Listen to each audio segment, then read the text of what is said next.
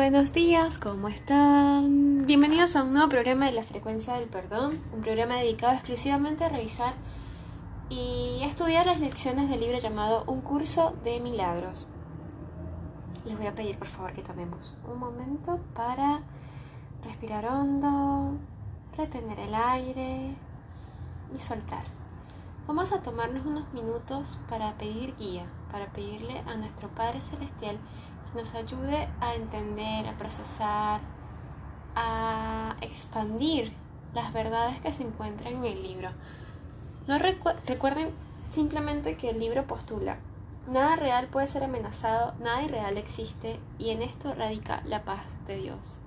A medida que uno se va adentrando, va encontrando el sentido a esas tres, a esas tres frases y entendiendo que nosotros somos lo real dentro de lo que es ilusorio del mundo.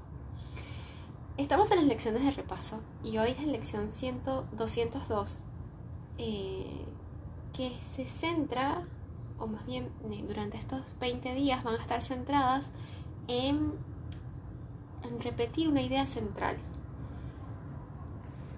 Lo que indica el texto de la introducción es que el tema para el presente repaso es el siguiente.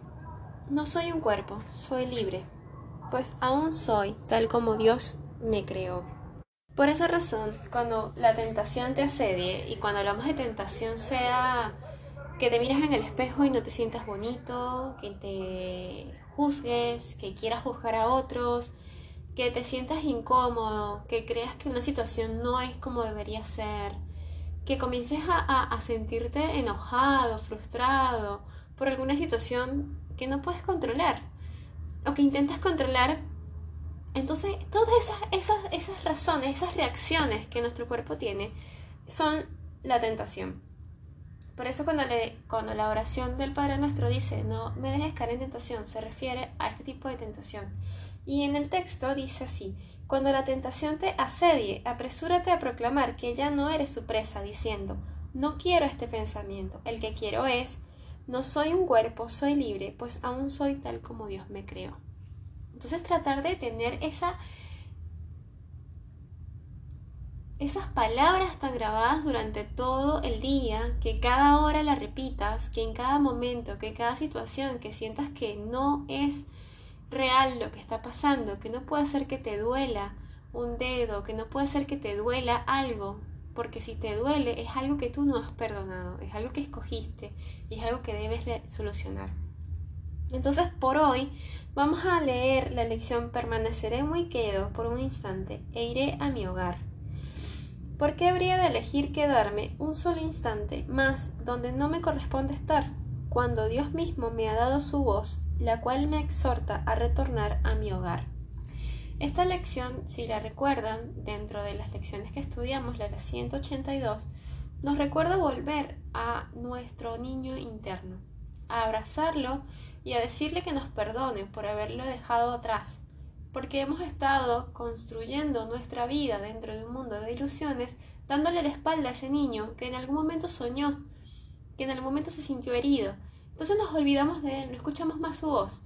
Y una vez que uno logra entrar y permanecer quedo en nuestro hogar, volver a nuestro hogar, es cuando decimos que el hogar está en ese niño, porque ese niño es nuestra salida. Una vez que ese niño nos perdona y perdona nuestros caminos, nosotros logramos encontrar el verdadero hogar. No se olviden nunca que el reino de los cielos es de los niños. Por una razón Jesús decía eso, sean como niños. Cuando decía eso era que volviéramos a nuestro a nuestro origen, a nuestra verdad. Los niños son inocentes, nosotros somos inocentes, pero nos olvidamos de ello. No se olviden cerrar la lección diciendo, no soy un cuerpo, soy libre, pues aún soy tal como Dios me creó. Hermano o hermana, hoy es el día para recordar estas palabras, para permanecer quedo y volver a tu niño interior y abrazarlo y pedirle que te perdone por todo aquello que creas que te está haciendo mal. Te doy las gracias por acompañarme una vez más. Sé que esta vez es súper corta porque estamos haciendo un repaso. Y no te olvides que estamos en arroba la frecuencia del perdón en Instagram. Cualquier comunicación, cualquier mensaje o eh, sugerencia que quieras realizar, lo puedes hacer a través de allí.